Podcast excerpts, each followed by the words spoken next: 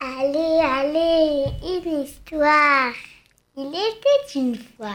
Bonjour à tous et bonjour chers petits amis. Aujourd'hui, je vais vous dire une histoire tirée du livre Le mariage merveilleux et autres contes d'Israël de Simone Hirschler. C'est pour moi l'occasion de lui rendre une nouvelle fois hommage, elle qui fut, avec son époux, assassinée pendant la Shoah. Alors, voici une très belle histoire, joyeuse, heureuse et inspirée, Shavuot. Dans le désert aride, le mont Sinaï se dresse, et sa cime est baignée de lumière. Elle demeure pour autant invisible aux yeux du peuple rassemblé là pour entendre la parole de Dieu. Tous, ils sont tous accourus, les enfants d'Israël, les vieillards épuisés, leurs enfants, les hommes robustes qui soutiennent les femmes tremblantes, les petits enfants craintifs qui se cramponnent aux vêtements de leurs parents.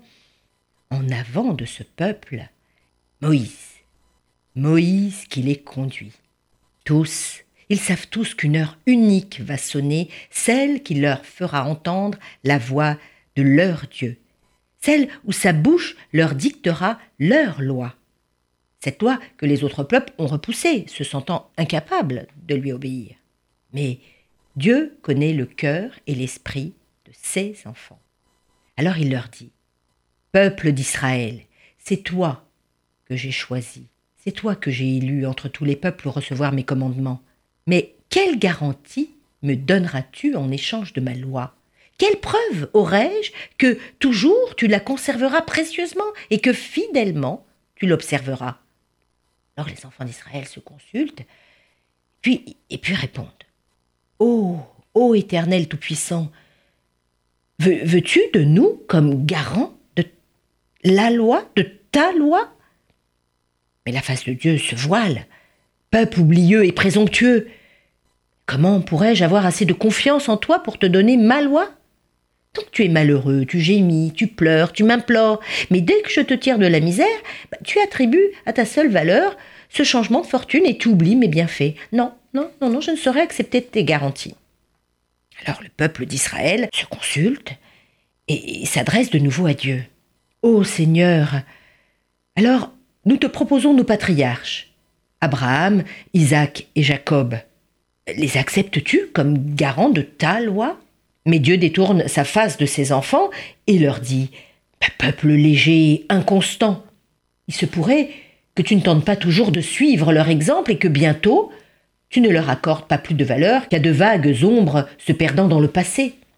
Alors le peuple d'Israël prend peur. Bah, Dieu n'a eu foi ni dans le présent ni dans le passé. Croira-t-il en l'avenir? Et tremblant, le peuple élève sa prière vers l'Éternel. Dieu de bonté d'amour, alors il ne nous reste plus rien à t'offrir en garantie, plus rien que nos enfants et les enfants de nos enfants. Alors accepteras-tu ces gages?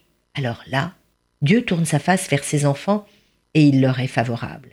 Et il dit, dans tes enfants et dans les enfants de tes enfants, j'aurai foi.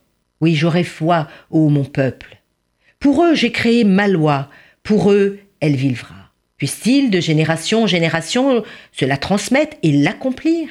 Pour eux, vous avez promis. Pour vous, ils devront tenir l'engagement. Et aussitôt, la montagne s'embrase. Des nuées de fumée descendent sur la cime. Percées de larges traînées de lumière, des éclairs sillonnent les cieux, le tonnerre éclate de toutes parts, la nature elle aussi attend la parole de Dieu qui retentit déjà dans les cieux des cieux, et la voix s'approche, frappant les oreilles des hommes. Je suis l'Éternel, ton Dieu. Les oreilles, les yeux cherchent, d'abord épouvantés d'entendre cette parole qui n'a rien d'humain. Ils veulent savoir d'où elle vient, ils veulent se précipiter au pied de celui qui parle. Et la voix continue. Je suis l'Éternel, ton Dieu, qui t'ai fait sortir du pays d'Égypte, d'une maison d'esclavage. Tu n'auras pas d'autre Dieu que moi. Mais où est-il? Où est-il celui qui refuse l'infidélité? Le vent souffle et emporte les échos de la voix qui parle. Il semble aux hommes que la voix vient du sud. Alors ils courent tous vers le sud. Et puis soudain la voix paraît se retourner. Tu n'invoqueras pas le nom du Seigneur ton Dieu à l'appui du mensonge. Et les mots, cette fois, accourent du nord.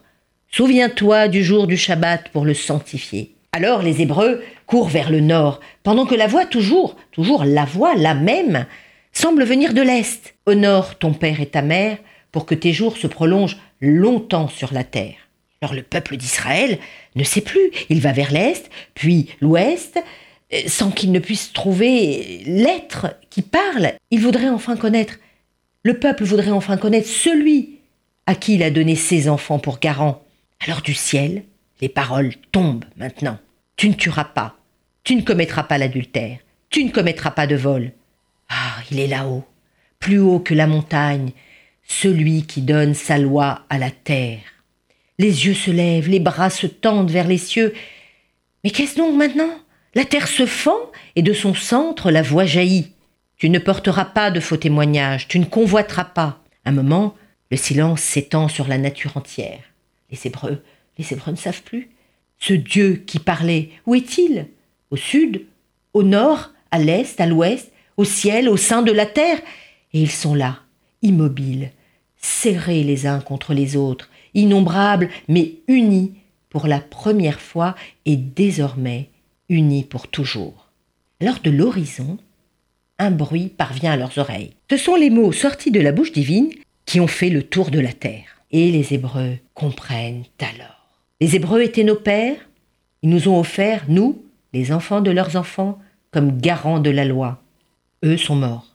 Ils ne peuvent plus, eux, nous rappeler leur serment, il reste le ciel, la terre et tous les côtés du monde qui ont participé à la révélation de Dieu. Dieu a parlé à travers eux. Ils ont été les instruments de sa voix, et ils en sont maintenant et pour toujours les témoins. C'est pourquoi notre devoir est d'accomplir les paroles de la loi qui fut donnée par Dieu sur le mont Sinaï, ainsi que nous le rappelle la fête de Shavuot. Bonne fête de Shavuot à tous il me pleut quand même de rappeler que dans le Cantique des Cantiques, la Torah est comparée à du lait et du miel, symbolisant la pureté et la fécondité. Alors bonne fête